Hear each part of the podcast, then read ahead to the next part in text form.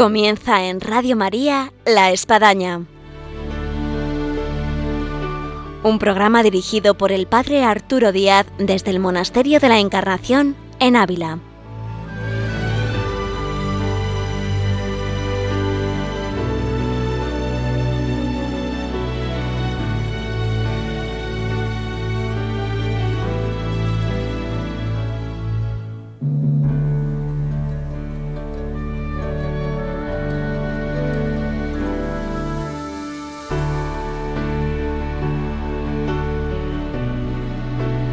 Muy buenos días, les habla el Padre Arturo Díaz, bienvenidos a La Espadaña. Y en el día de hoy tenemos la dicha y la gracia de contar con nosotros con alguien que ha venido de la Tierra Santa, de aquella tierra en la cual vivió nuestro Señor Jesucristo y que nos trae sin duda alguna pues ese aroma, ese sabor eh, del Evangelio y de la vida de Jesús, y es el Padre Juan Solana, legionario de Cristo. Con él vamos a conversar y también, como no, con nuestra sección de vida y obras de Santa Teresa. Y ahora comenzamos. Bienvenidos a la espadaña.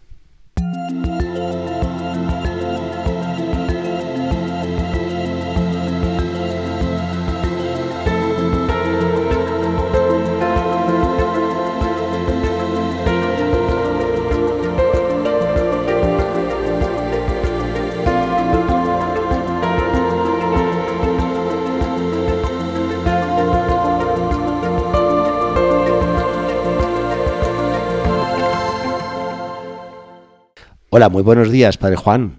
Buenos días, Padre Arturo. Muchas gracias por esta invitación aquí a hablar en la espadaña. Es para nosotros un honor y parecería como que es mentira tener a alguien de tan lejos y por otro lado de tan cerca.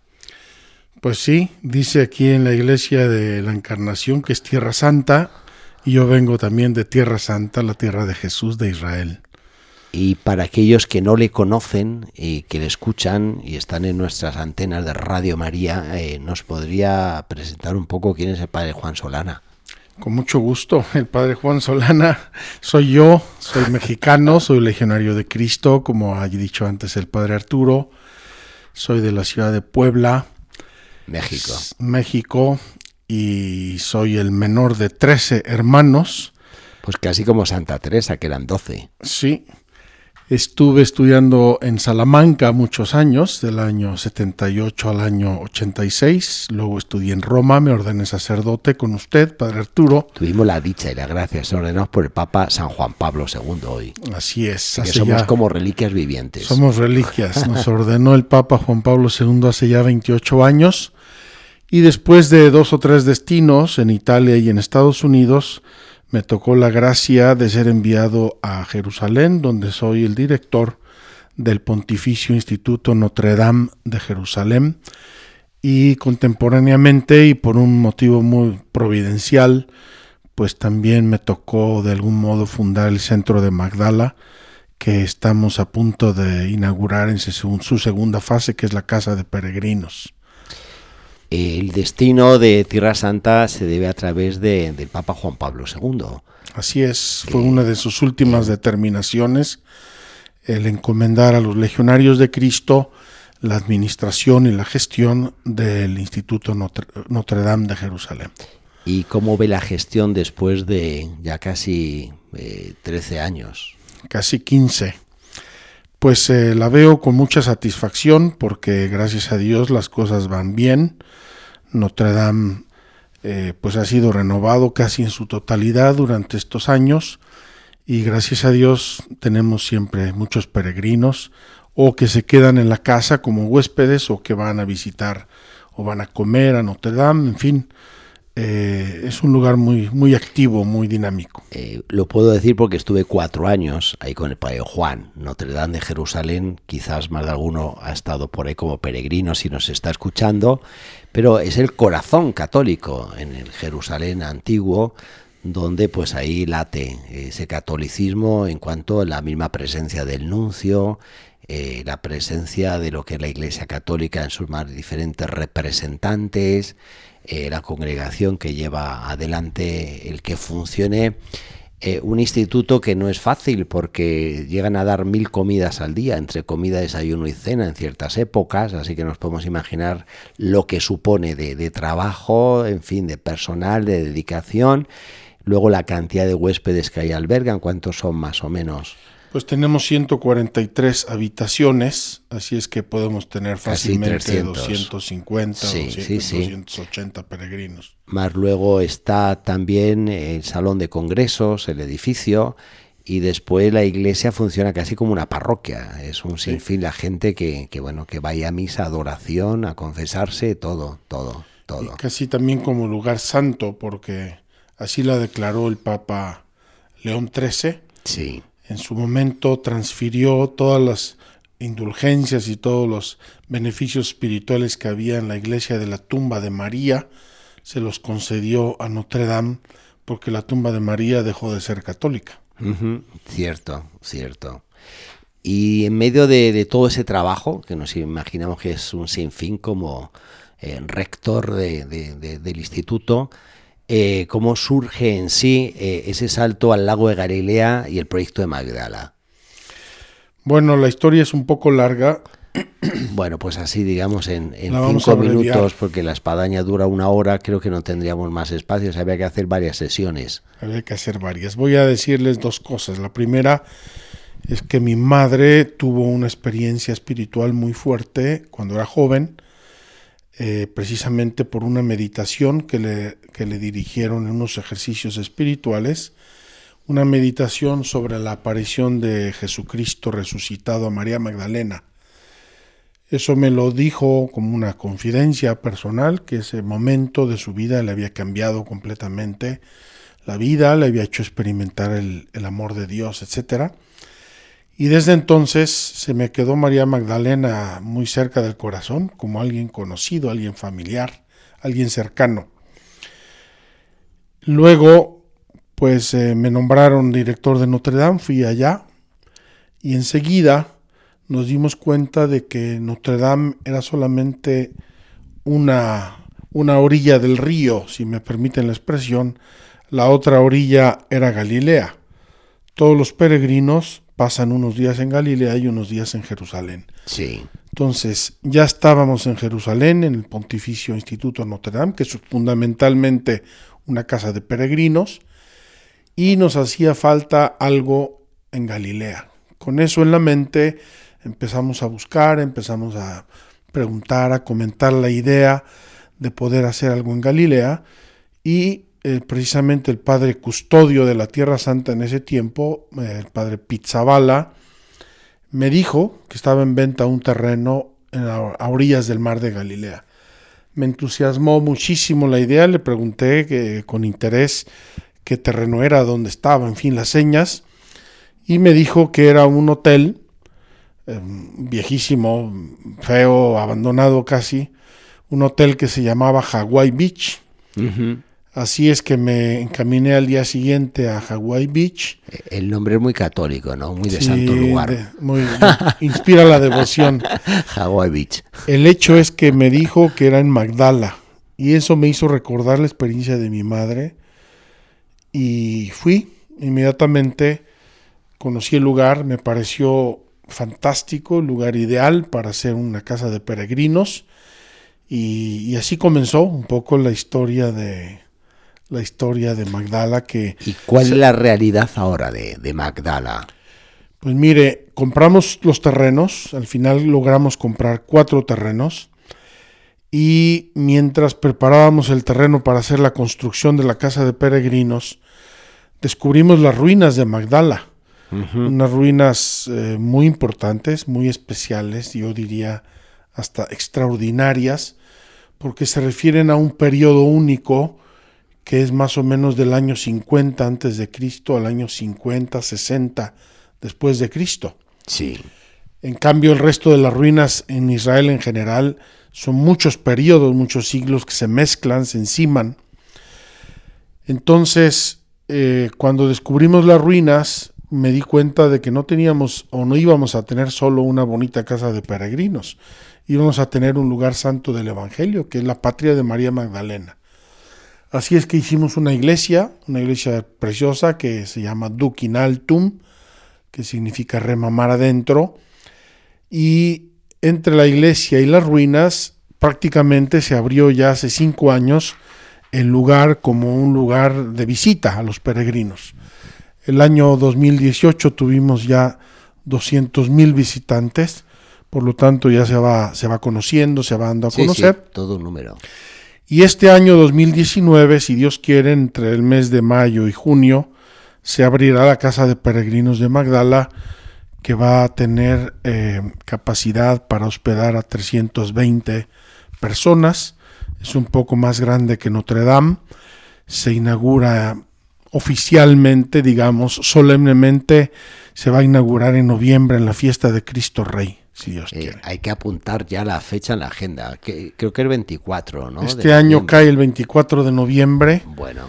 Y ese día va a ser la inauguración oficial de la Casa de Peregrinos de Magdala. Bueno, qué maravilla y para los que han estado en Tierra Santa y nos están escuchando, el poderse hospedar en la orilla del lago Galilea, vamos, esto es fantástico, ¿no? Creo que será especial por estar al lado del, mar de Galilea, que, es muy sugestivo. El anochecer, el y también por quedarse en un lugar santo, poder eh, levantarte por la mañana y caminar en las calles de Magdala de hace dos mil años o ir a visitar la sinagoga o lo que sea Creo que va a ser una experiencia hermosa y profundamente espiritual.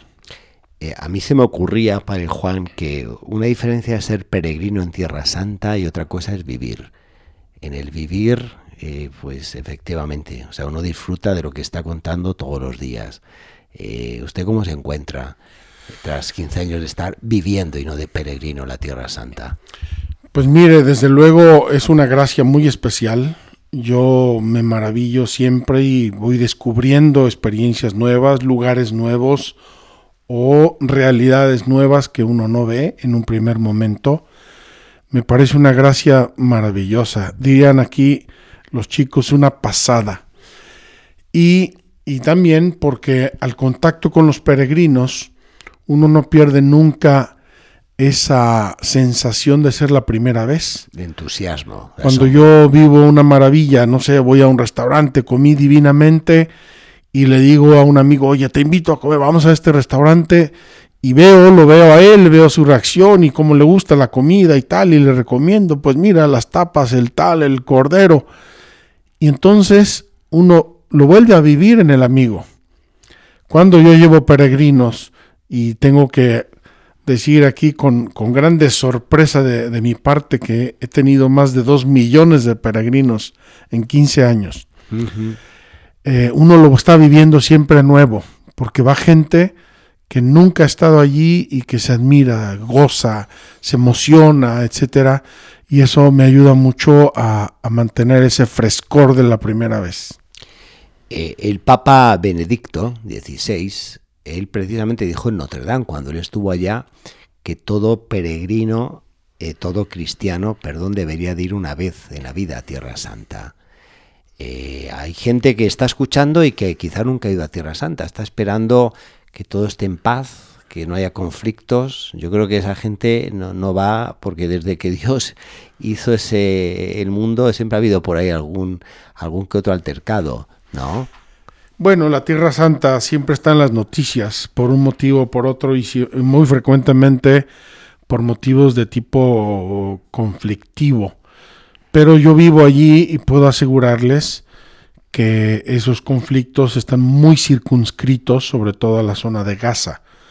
Sinceramente yo nunca me he, sentido inseguro y cuando han llegado peregrinos con esa sensación y ese temor, después de visitar la Tierra Santa 8, 10 o 12 o 15 días, lo que sea, se maravillan de decir, oiga, pues teníamos una, una, una expectativa muy mala de, temor, de miedo y tal, y estamos aquí y vemos que aquí la vida discurre normalmente. Digo, pues así es, así la vivimos nosotros. Yo les comentaba a unos eh, peregrinos argentinos que yo cuando vivía en Argentina me sentía más inseguro en Buenos Aires, caminando por la calle y sobre todo en cierto horario nocturno, que, vamos que en Jerusalén. Ah, sí.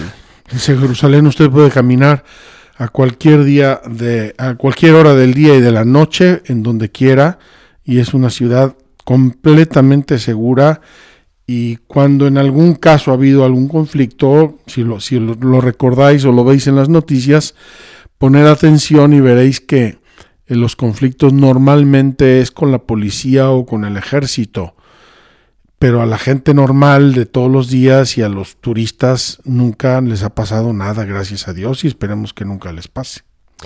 Padre Juan, vamos a escuchar una canción que fue compuesta cuando se inauguró precisamente la iglesia de Magdala, Duginal Tun, de una consagrada del Reino Christi, eh, de María, eh, que tiene como título María y Raboni. Y es una composición muy original, melódica y que creo que, que, nos va a gustar y nos va a recordar cuando inauguramos esa iglesia Magdala y vamos a escuchar esta música que nos pone en ese punto de referencia de esta orilla del lago de Galilea. Mi maestro murió Mujer a quien buscan tus lágrimas. Necesito mi Señor. María.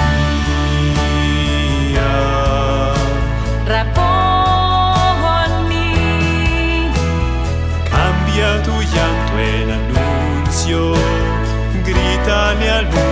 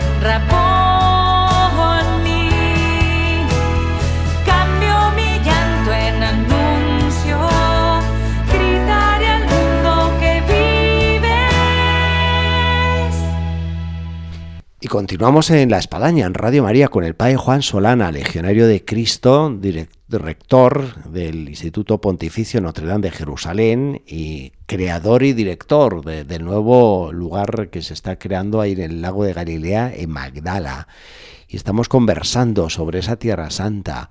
Aquí, Padre, y ha celebrado misa en la Encarnación hoy en la mañana, el Padre Juan Solana, ahí impresiona, impacta cuando uno entra a la capilla de la Transrevelación y ahí eh, ve que, está labrado, la tierra que pisas es santa. 1628, de aquellos obreros que escucharon esa voz, ese retumbar, cuando estaban construyendo la capilla de la transrevelación. No cabe duda que hay como una especie de sinergias ¿no? entre las tierras santas, los lugares santos, los lugares místicos. ¿no?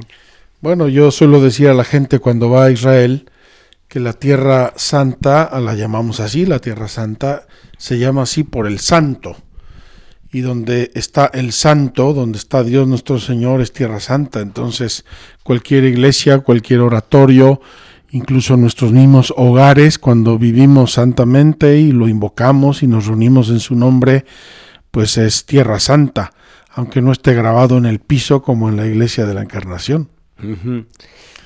Eh, la experiencia de Tierra Santa de muchos peregrinos es ir, estar ahí una semana, a lo sumo y regresarse. Y se les queda para toda la vida el haber hecho ese sueño realidad como peregrinos.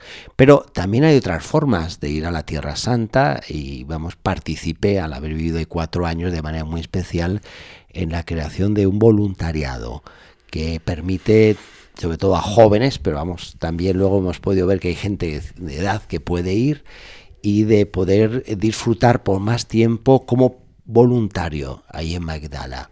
Eh, ¿En qué consistiría y qué, qué- quién se puede apuntar y cómo hacerlo? Mire, el tema del voluntariado de Magdala nació en el año 2010 con el deseo de, de hacer las excavaciones arqueológicas de Magdala, porque yo había visto o escuchado que eh, en muchos sitios arqueológicos, además de los arqueólogos, había voluntarios. Obviamente no son profesionistas o profesionales del tema, pero eh, pues trabajan y trabajan a veces muy duro y muy generosamente. Con esa idea invitamos a chicos a ir de voluntarios y tuvimos unos mil voluntarios en los primeros cinco años que estuvimos excavando. Ahora mismo no estamos excavando, pero precisamente en ese cambio entre el periodo de la excavación, la arqueología y ya el momento en que se abrió el lugar al público, me di cuenta de que los voluntarios tenían una misión especial en Magdala y creo que es un poco parte del carisma de Magdala. Yo me di cuenta o reflexioné que María Magdalena aparece en el Evangelio con un grupo de mujeres que fueron curadas por Jesús y que en agradecimiento le siguieron, se convirtieron en sus discípulas y le sirvieron. Es decir, tenemos ahí de algún modo una fotografía del primer grupo de voluntarias del Evangelio. Entonces dije, pues si esto es verdad, y esto ocurrió con María Magdalena, que aparece siempre como líder, la primera mencionada de este grupo de mujeres, los voluntarios de Magdala tienen una misión especial que es hacer viva, hacer presente, hacer actual esa página del Evangelio. No solamente satisfacer necesidades prácticas, concretas, de tipo que sea, sino más bien testimoniar que por amor a Cristo van a Magdala y sirven a los peregrinos. Pues eh, lo, transmití, intenté transmitirlo esto a los chicos y chicas que estaban allí, a los voluntarios, y se ha creado una mística muy hermosa precisamente de ser esas personas que por amor a Jesús lo siguen y están allí y sirven. Lo sirven recibiendo a los peregrinos, lo sirven explicándoles el lugar, lo sirven lavando los baños para que estén limpios y decentes, lo sirven eh, preparando las misas, manteniendo la iglesia limpia, en orden, etcétera. Todo lo que haga falta en Magdala eh, lo hacen hasta el día de hoy los voluntarios. Y debo decir que muchos peregrinos, notando esto, han dicho, oiga, Se ha- me ha impresionado muchísimo. ¿Cómo puedo ser yo voluntario?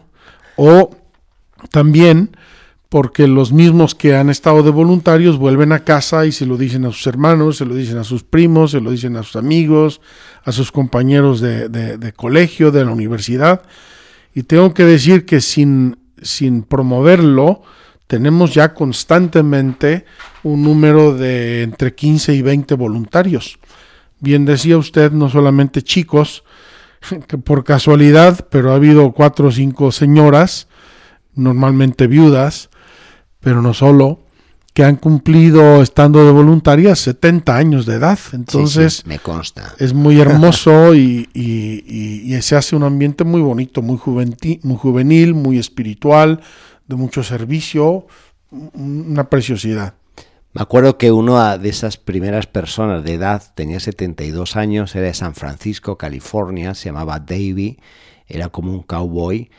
Y al inicio, claro, le mirábamos así, a ver qué hace esta persona, 72 años. Y era impresionante porque como buen norteamericano viajaba con un maletín de herramientas y la Hacía puerta- de todo. la puerta que, que crujía, eh, el, el- sillón que, que- estaba mal, la lavadora que no funcionaba, vamos, era, era, era fantástico. Nos dio pena cuando ya luego se nos fue porque parecía como que, que nos faltaban manos ¿no? para arreglar las cosas que nos iban surgiendo.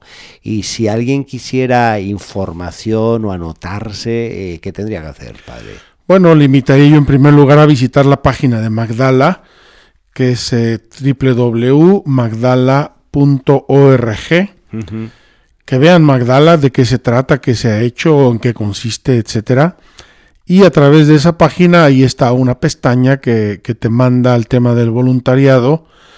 Mandan un email normalmente o nos llaman por teléfono, nos dicen su disponibilidad. No, no, hay, no hay muchos límites para ser voluntario de Magdala. Desde luego ser mayor de edad, es decir, de 18, años, para arriba. para arriba. De momento aceptamos solamente hasta 90 años. Ya después de 90 lo analizamos.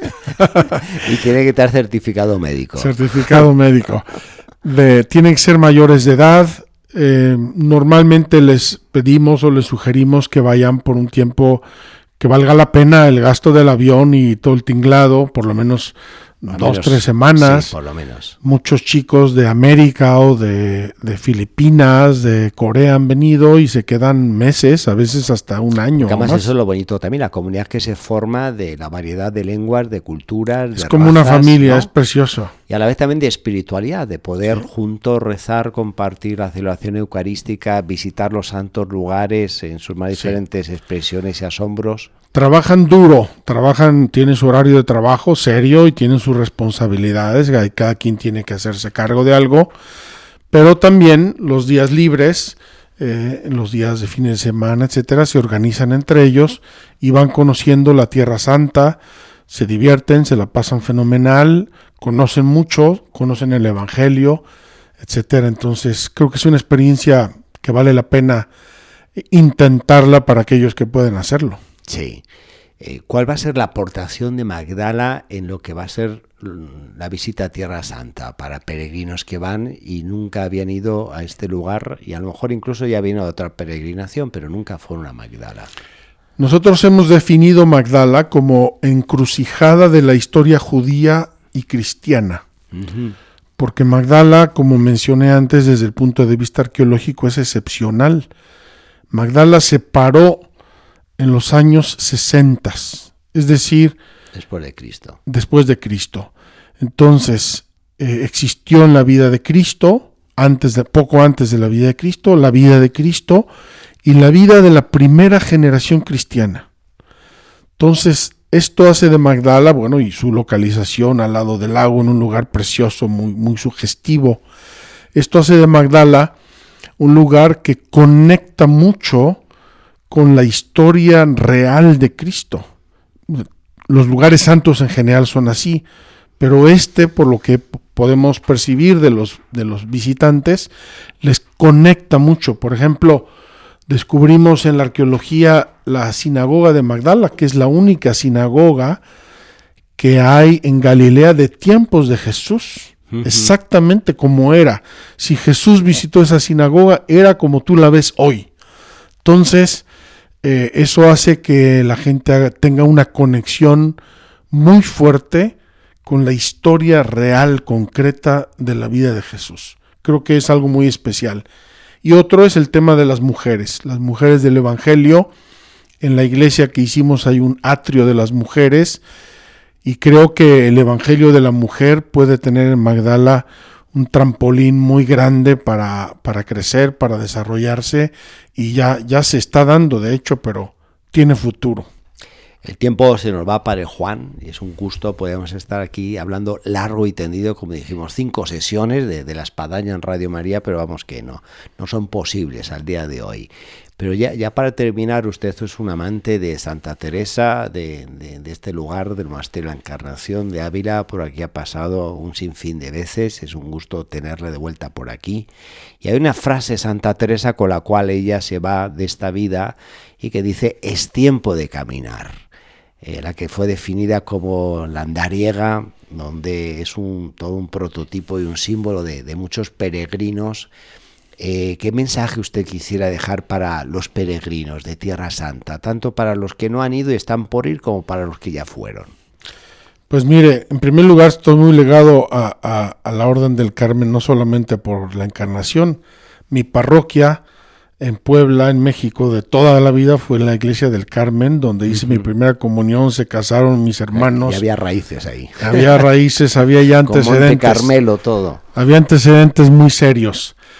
Yo lo que diría a los que han estado de peregrinos y a los que no, es que no se nos olvide que som- somos peregrinos. Estamos en la vida de paso. A veces hay hechos que nos lo hacen eh, percibir de modo más, más fuerte, más claro. A veces no, se nos olvida, pero somos peregrinos. Es, es la vida se, se nos va de las manos. Eh, yo hace 40 años que entré en la vida religiosa y me parece que son 40 semanas, no lo puedo creer. Entonces, esa, esa percepción de que somos peregrinos creo que nos ayuda a aprovechar la vida mejor, a, a pensar en los que van caminando a nuestro lado, pensar en los que caminaron a nuestro lado y ya se fueron, pero nos ayuda mucho. Y desde luego a los que han estado ya en Tierra Santa, pues que, que sigan su peregrinación, sobre todo a, a través de la lectura y la meditación del Evangelio, que es lo que deberíamos hacer y hacemos siempre en la Santa Misa, en la Eucaristía. Pues Padre Juan, nos vamos con este bonito mensaje de nuestra condición de peregrinos y seguimos caminando. Muchas gracias, Padre. Gracias Padre Arturo, que Dios lo bendiga y le pedimos, les pedimos a nuestros oyentes una oración por la Tierra Santa y por nuestro ministerio en ese lugar tan maravilloso. Pues eh, así será y le esperamos de vuelta. Gracias. te puedo sentir, sé que estás aquí, aunque mis manos no pueden tocar tu rostro, Señor, sé que estás aquí. Oh, oh. Mi corazón puede sentir tu presencia. Tú estás aquí. Tú estás aquí.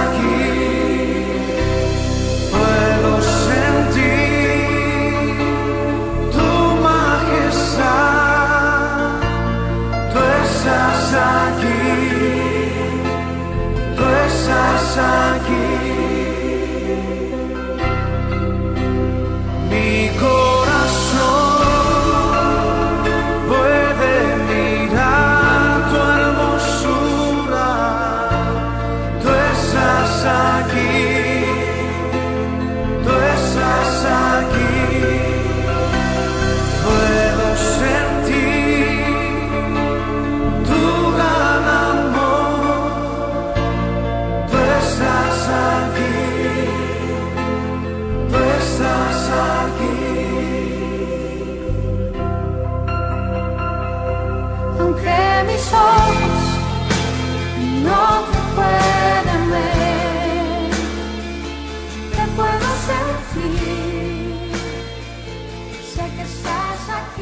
Tras todo lo escuchado con el Padre Juan Solana sobre la Tierra Santa, entramos ahora en la sección de vida y obras de Santa Teresa con María Ángeles Álvarez. Buenos días, María Ángeles. Buenos días, Padre, y un saludo para todos los oyentes. Entramos en esta Tierra Santa que supone la Vía Santa Teresa, los lugares por donde ella estuvo y tocó, como este monasterio de la Encarnación, de donde hacemos la espadaña, y ese primer palo marcico, ese convento de San José, donde inclusive hoy vamos a tocar un aspecto que va a hacer que esa Tierra Santa de Santa Teresa se traslade a muchos otros lugares, llevada de ese espíritu misionero que le vendrá a infundir el franciscano Padre Maldonado, venido de las Indias, de, de México, donde estuvo de misionero, y luego también de, del general de la Orden, del Padre Rubeo. Ujú. En un momento muy importante, ¿no? Porque como hemos ido viendo en los programas anteriores, se está fraguando toda la reforma y, todas la- las fundaciones de la, de la Santa, ¿no? Todo su pensamiento y toda su espiritualidad. Como veíamos en el programa anterior y comentábamos al final, eh, pues la santa empezó a, tener cada vez menos gracias místicas exteriores, ¿no? menos arrobamientos de este tipo y poco a poco su vida empezó a entrar eh, en un momento de más, de más suavidad en su relación con el Señor y de cara a los demás. ¿no? Eh, estos, eh, estos arrobamientos, todas estas gracias místicas que explicábamos, que no son el culmen de la vida, de la vida con el Señor, sino un paso más, lo que sí que nos cuenta la Santa, y es muy interesante resaltar aquí, es lo que producen, lo que dejan en el alma, es decir, estos encuentros con el Señor, estos, estas gracias místicas que ella tenía. Y es muy interesante, voy a leer este un pequeño fragmento en el que ella misma nos lo cuenta y vamos a ir analizando. Sí. Dice así, aquí No solo las telarañas ve del alma y las faltas grandes, sino un pobrito que haya, aquí se gana la verdadera humildad, para que se le dar nada de decir bienes de sí, ni que lo digan otros. El alma, como vemos, tal y como nos dice eh, la santa, queda enriquecida, es decir, eh, empieza a ir en ese camino eh, hondo y profundo del conocimiento de sí.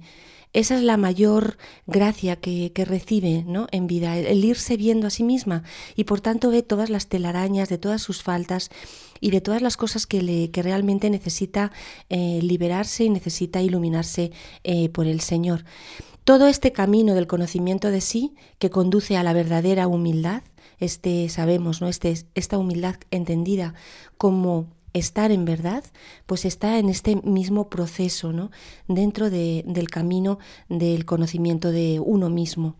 Todo esto se manifiesta también de cara a los demás.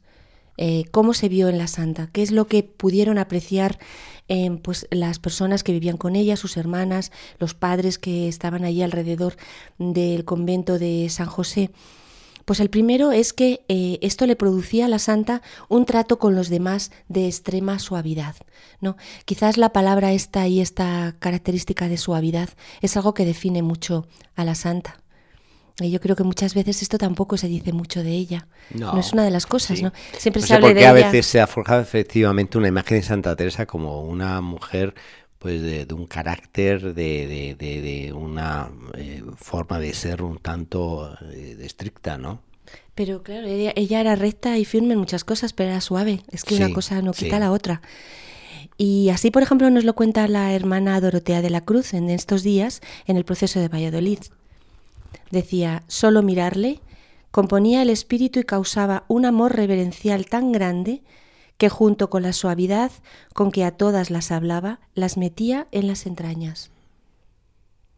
Sí, hay cantidad de testimonios de Santa Teresa, de todas las que la conocieron, que efectivamente dan este parecer.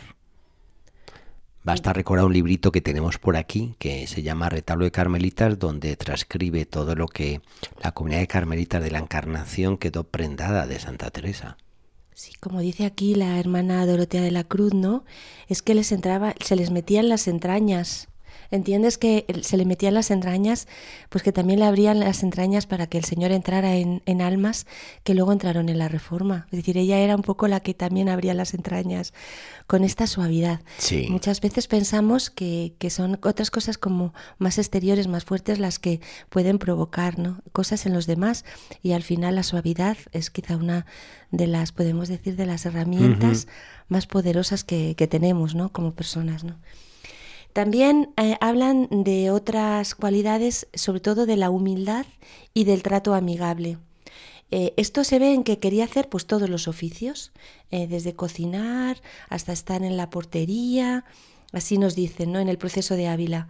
Hacía el oficio de cocinera y de enfermera, barría y fregaba como las demás. Es una madre fundadora, una mujer en este momento de vida espiritual tan, tan honda y tan profunda, pero que ella cogía la escoba y ale, a barrer y tan feliz. Se aplicaba a lo que bien le dijo a esa hermana que no le apetecía mucho el tema de cocina, que entre los pucheros anda el Señor. Así que tenemos aquí una Santa Teresa que se remangaba y se metía en esas labores de, de cocina, de limpieza, de claustros. Y que así llega a decir que todas tienen que hacer todo, que es todas las cosas bonitas de la reforma. Todas tienen que hacer todo, todas tienen que pasar por todas, por todos los oficios dentro de, dentro de la comunidad, ¿no? Y el magisterio, es decir, la manera de enseñar que tenía la santa, pues está referida fundamentalmente a la oración.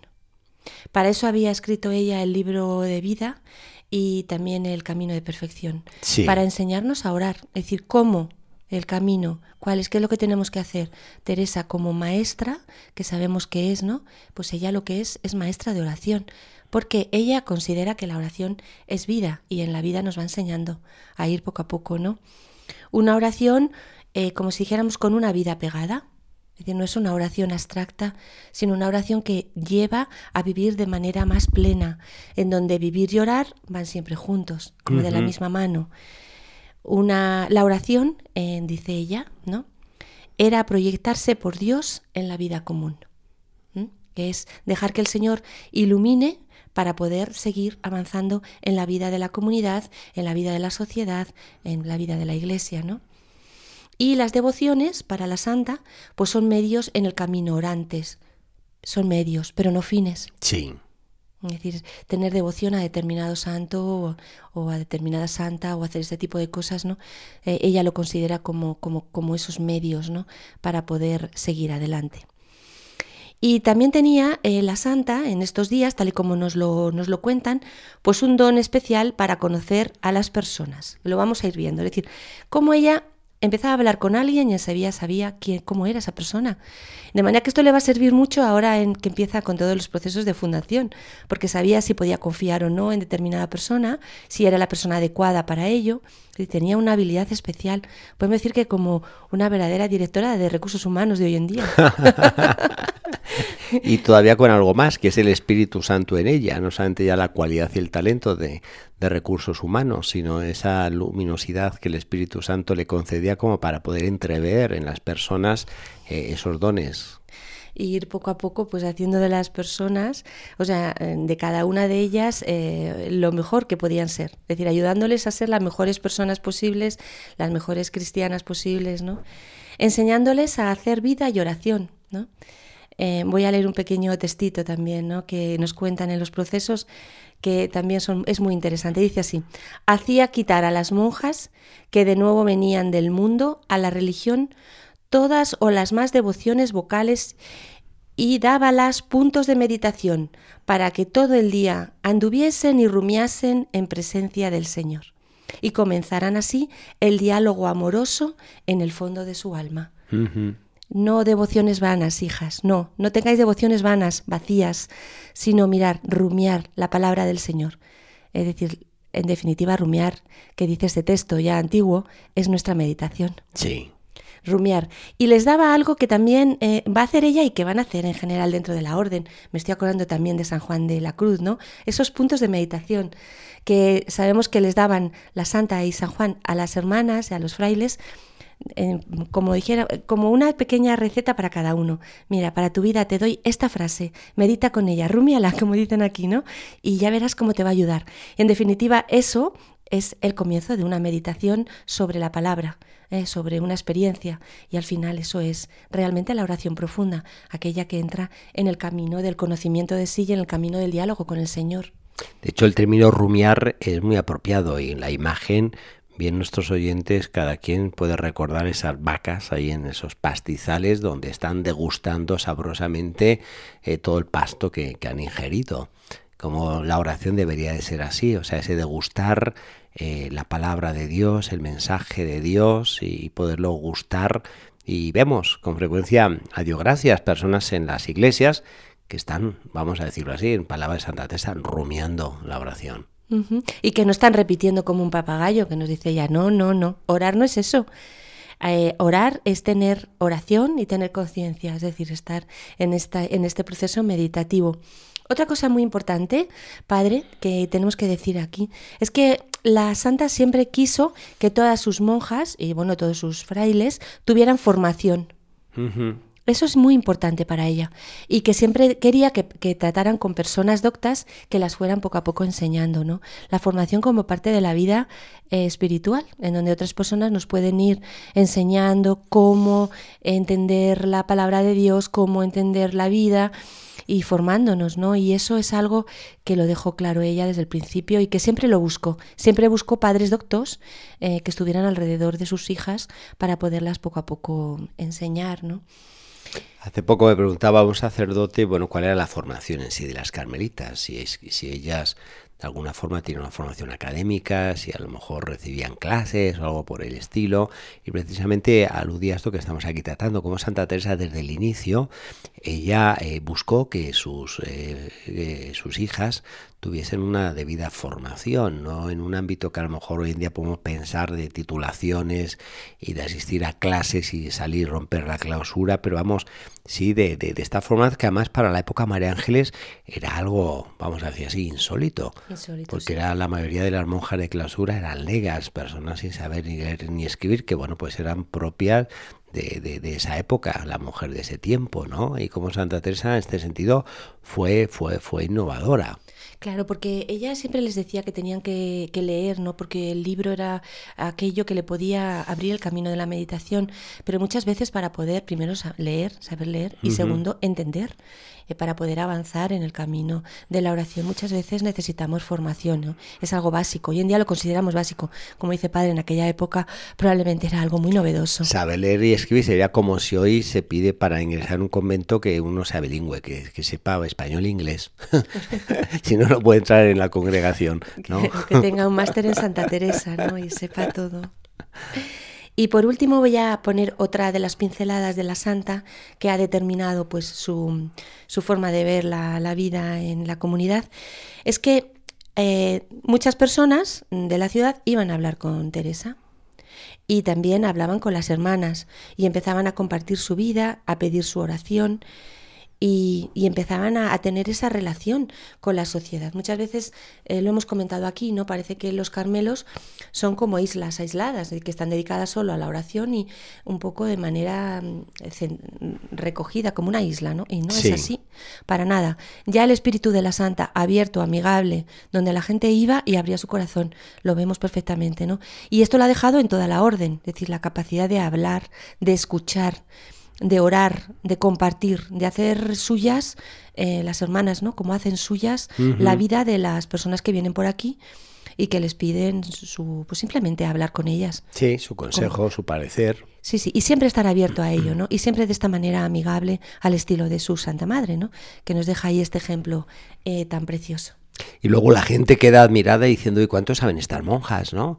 Y vamos, eh, yo considero que, que, que, saben porque tienen la sabiduría divina, el don de consejo, y también porque eh, ellas saben escuchar, saben captar, y, y, lo poco incluso que hay de noticias del exterior a veces que ellas tienen, porque no es que leen el periódico ni reciben periódico, pero como que hacen suya esa noticia y, y la llevan a la oración y esto hace que hay personas que regresan después de un año y, y, le preguntan, oye, ¿cómo fue el caso que, que nos comentó? Y la persona queda así admirada y ¿cómo se acuerdan? Porque claro, nosotros estamos atiburrados de, de, de, de, noticias, de información, que al final pues estamos desinformados por recibir tanta cosa. Pues de todo esto es lo que vamos a hablar ahora, padre. Sí. Porque al locutorio de San José llegó una persona muy especial, llamó Toc Toc y entró, soy el padre Fray Alonso Maldonado. Pues tocamos ahora este aspecto que comentábamos al inicio de, este espíritu misionero que impregnó esta visita al locutorio del padre Alonso Maldonado. Soy el padre Alonso Maldonado, soy misionero franciscano y vengo de California. Quiero hablar con ustedes, hermanas. Quiero hablar con la Madre Teresa de Jesús. Y entonces, pues en ese mes de mayo, en mes de agosto, perdón, del año 1566, pues aquí en el, en el, en el locutorio de San José, pues empezaron a hablar eh, a la santa con este padre Fray Alonso Maldonado. Yo me pregunto, María Ángeles, ¿sabrían las carmelitas de esa época dónde quedaba California? Yo me imagino que sí, porque tenían hermanos, la santa tenía hermanos por toda América. Y estaban al día hemos visto esa parte tan bonita de, eh, de toda la llevar la, la, fe a América, como eh, por una parte estaban estos caballeros que, que, iban abriendo de manera militar nuevos territorios y luego todas estas hermanas con Teresa de Jesús a la cabeza, que eran como si dijéramos el ejército, pero en este caso de oración. ¿no? rozando por ellos, siempre muy, muy, muy pendientes de ellos. Entonces, el que viniera este padre, Alonso de Maldonado, y le contara a la santa todo lo que había allí, en la, en la misión y todos los problemas que había con las almas y todo lo que se hacía allí, todas las barbaridades que también se, se hicieron, pues le hicieron un grandísimo, una grandísima huella en el alma de la santa. Él había venido a España con una serie de cartas para el rey exponiendo las, los problemas que tenían allí los misioneros. Y la santa, bueno, pues quedó impresionada. Así nos lo cuenta en, en el libro de fundaciones, en el capítulo 1.7. Dice así, quedé tan lastimada de la perdición de tantas almas que no cabía en mí. Es, esto, pues como, como comentábamos, padre, incentivó el, el, ideal misionero, que ya habíamos visto que tenía la santa. Es decir, el, el orar por la, por la iglesia y por todas las acciones que se llevaban. Y en este caso también, pues por todos aquellos seres que vivían en la otra parte del mundo, que, veí- que veían que muchas veces eran vejados o, o tratados Sí. de manera discriminatoria y sobre todo que tenían la- el derecho también de enterarse, ¿no? Un poco de, de qué era el, el cristianismo y la nueva buena que, que se le llevaba con la misión, ¿no? Esto le impresionó muchísimo a la santa y, bueno, pues, ¿qué es lo que hizo? Bueno, pues lo sabemos Y es muy bonito. Se fue, se fue a una ermita y lo puso todo allí a- al Señor. Le dijo, Señor, mira, en una de estas ermitas que hablábamos antes, Exacto. ayúdame. Allí recobró poco a poco la calma, porque ella entró pues muy azorada. Yo esto lo entiendo. Cuando nos cuentan cosas así que han ocurrido, que están ocurriendo, que nos ponen los pelos de punta y el corazón se nos encoge, estamos como muy azorados también, ¿no? Estamos que no sabemos ni qué hacer, ¿no? Y aquí pues la santa se fue a orar nuevamente, como hemos visto en todas las cosas de su vida, y poco el Señor, poco a poco el Señor le puso paz en el espíritu. Allí empezó a recobrar la calma y, y se dio cuenta que iban haciendo de manera profunda su vocación misionera y que lo que ellas y ella y ellas, quiero decir ya, en un futuro para toda la orden podían hacer, pues era orar por los misioneros, ¿no? Sí, sí. Algo que entra a formar parte del, de- del, del ideario de cualquier carmelita. Aquí vemos, María Ángeles, la validez de estas ermitas, de lugar de refugio, de oración, como Santa Teresa sí la vivió tras escuchar al Padre Maldonado, y, y esa dimensión misionera que, que va a infundir en sus hijas. Sí, que iban a, tema- a haber grandes hijas misioneras, ¿no? Bueno, el culmen de ella es Santa Teresita, el Niño Jesús, que va a ser patrona de las misiones. Y además, lo grande de esto, María Ángeles, que, que es que no van a salir del claustro, sino que se van a transportar a través de lo que es el cuerpo místico de la Iglesia, con su ofrecimiento, su oblación, eh, su oración, su sacrificio, y, y- y harán grandes cosas en las misiones con todo esto. a partir de esta, de esta visión de la santa, ¿no? que podía ayudar a todo el mundo a través de la oración eh, y profundamente estar unido con toda la acción misionera de la Iglesia. Y nosotros aquí del Monasterio de la Encarnación somos testigos. La espadaña que campea aquí en el monasterio, eh, ella bien es testigo de este pasar de misioneros que vienen por aquí eh, de alguna forma pedir oraciones, agradecer los beneficios que han obtenido, a manifestar cómo se sienten fortalecidos y amparados sabiendo que tienen una capellana, que tiene alguien que está rezando por ellos. Esta unión con, Mm. con todos, es decir, que no solamente es una. Los carmelos están en relación con las ciudades en las que están, sino con el mundo entero a través de la oración y, y de toda, y todas las intercesiones que, que se piden, ¿no? Profundamente desde el corazón de la Iglesia, del corazón de Jesucristo. Eh, en estos días del año 1567, en febrero, el día 16 y 17, recibieron una visita importantísima, ¿no? que es la visita del padre Rubeo, que era el superior de los carmelitas. Que va a ser Nada más ni nada menos. otro trampolín de la dimensión que va a adquirir Santa Teresa en su reforma. Eh, Claro, llega primero a España, eh, si llega, como digo, en febrero, pues aquí a San José llegó en abril. Y Teresa nos cuenta, como ella nos lo va contando todo, lo que sintió. Nos lo cuenta en el libro de Fundaciones, en el capítulo 1-2, y dice así, Cuando yo lo supe, paréceme que me pesó, porque como ya se dijo en la, fundación de San José, no estaba aquella casa sujeta a los frailes por la causa dicha. Como nos lo cuenta todo, pues lo vemos. Al principio dije, ay Dios mío, que viene, qué horror. que esta casa no está sujeta a ellos. Que viene el padre Rubeo y aquí es que lo explica, lo expresa todo rápidamente. La santa no nos deja nada. Es, es como, como la vemos tan, tan directa ¿eh? y tan eh, sincera, ¿no? Pero entre ellos no pasó eso, sino todo lo contrario. Hubo una profunda sintonía. Y cuando se conocieron, se miraron, empezaron a hablar, eh, abrieron su corazón, la santa abrió toda su vida y toda su alma a él, y él la captó la hondura de, de- de la experiencia de la santa. Y se hicieron mm, pues grandes amigos espirituales y se pusieron de acuerdo para hacer muchas cosas. Y le dijo a la santa cosas muy importantes en este Sí. sentido. Y esa frase es fundamental, que fundes eh, tantos conventos como cabellos tienes en la cabeza. Esa- para decir, bueno, estoy de acuerdo con todo lo que haces y, Y hoy en tira para día adelante. eso es una realidad. Tendría que tener, vamos, muchas cabezas con- para poder reinar todos los conventos que hay de, de la Reforma y que partieron de aquí, de este lugar de Ávila. Sí, de este momento, ¿no? De este momento tan importante, porque si el padre Rubeo no le hubiera dado a la santa eh, la razón en tantas cosas, no lo hubiera entendido, pues probablemente toda la reforma hubiera ido por otro camino. Sí. Eh, ¿Qué es lo que le dijo y qué es le- lo, que, lo que se pusieron de acuerdo los dos? Bueno, pues primero que la santa que, que- que residiría en San José, podía res- residir ella en San José, aunque era súbita suya. Sabemos que es que era calzada la santa. Sí. Entonces, que ella podía vivir en San José.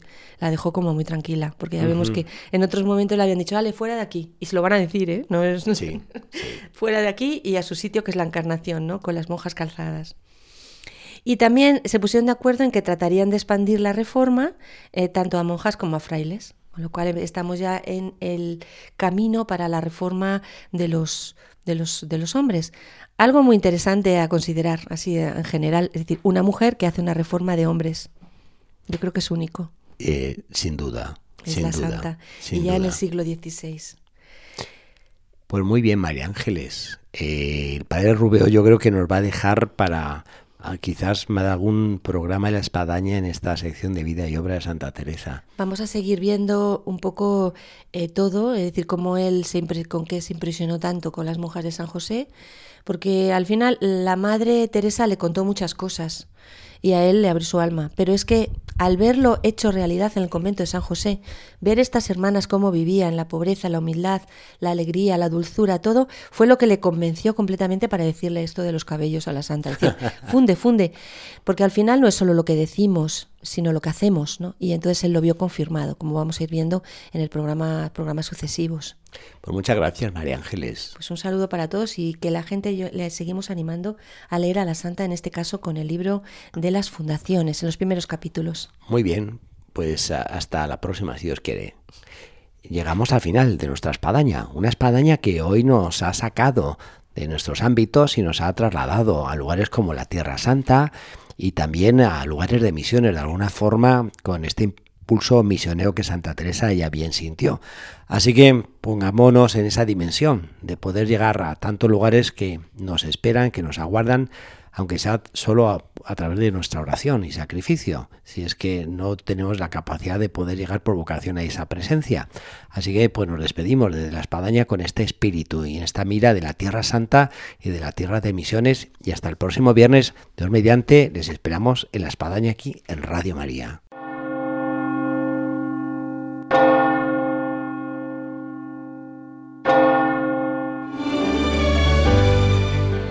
Han escuchado en Radio María La Espadaña, un programa que dirige el padre Arturo Díaz desde el Monasterio de la Encarnación en Ávila.